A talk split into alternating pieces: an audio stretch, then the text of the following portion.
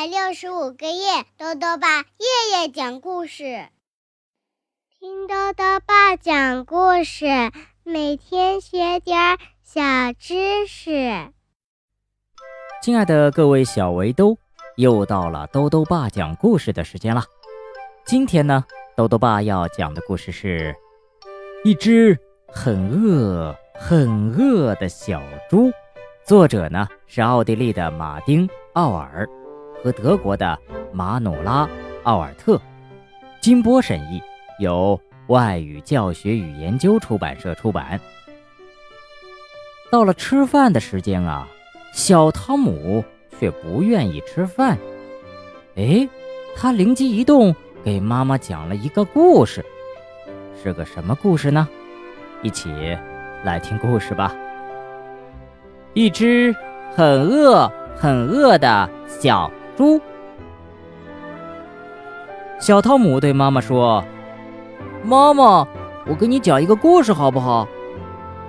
过一会儿吧，妈妈说：“现在该吃饭啦。”小汤姆说：“但是这个故事就在我嘴边上，过一会儿我就会忘了的。”哎，那好吧。妈妈说：“那讲完了之后就要乖乖的吃饭哦。”嗯，小汤姆说：“你听好了哈，我现在要开始讲了。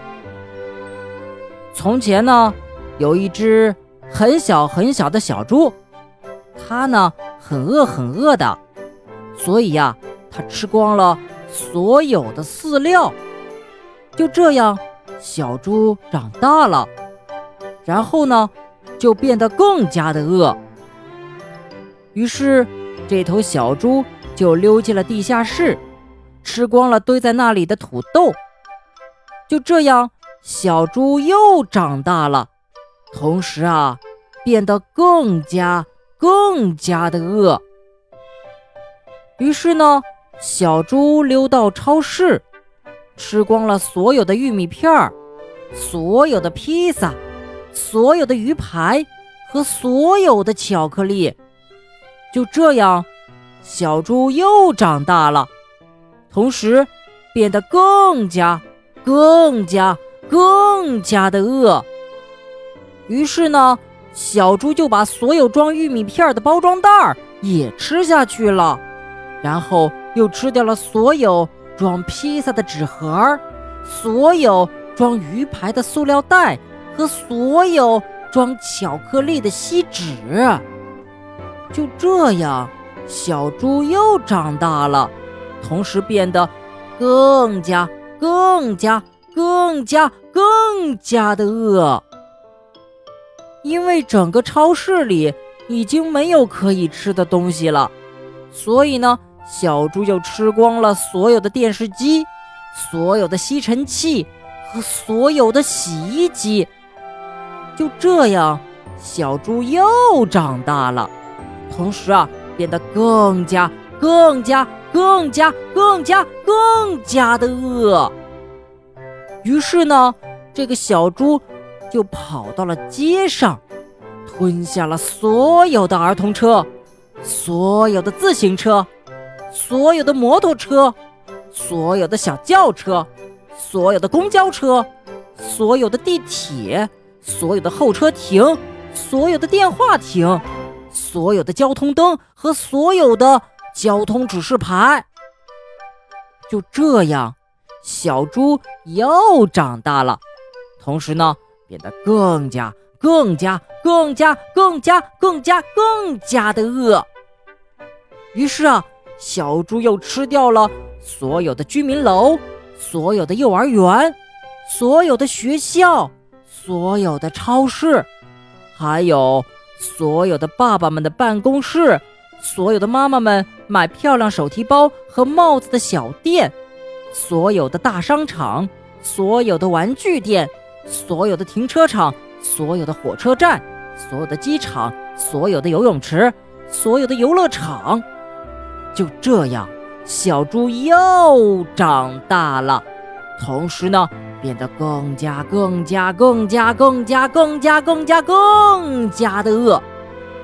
于是，小猪吃掉了所有的城市，所有的村庄，还有所有的山，所有的河，所有的原始森林，所有的荒漠，所有的海，所有的火山，所有的一切一切。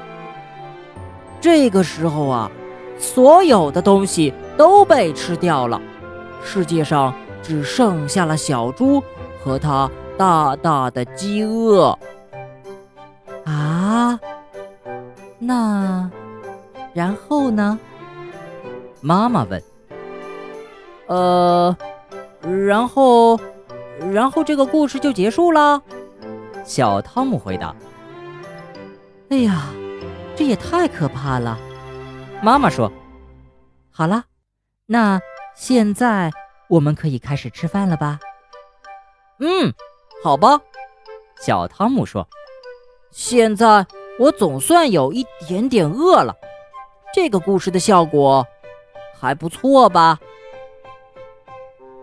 好了，小围兜，今天的故事讲完了。故事里呀，讲到了一只小猪。哎，在人们的印象中啊，这个猪呢是又懒又脏，而且啊是特别特别笨的。我们经常说你笨的跟猪一样，可是猪真的是笨蛋吗？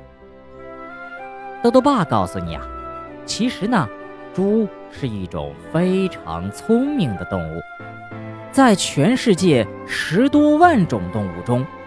猪的智商啊，可以排在前十位。经过训练之后呢，猪的智商可以达到三到四岁孩子的水平，可以跳舞、打鼓、直立推小车儿。所以呢，可不要小瞧猪哦。豆豆爸还想问问小围兜，到了吃饭的时间，你会准时吃饭吗？如果想要告诉兜兜爸，就到微信里来留言吧。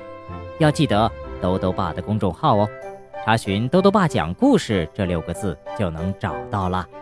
好啦，我们明天再见。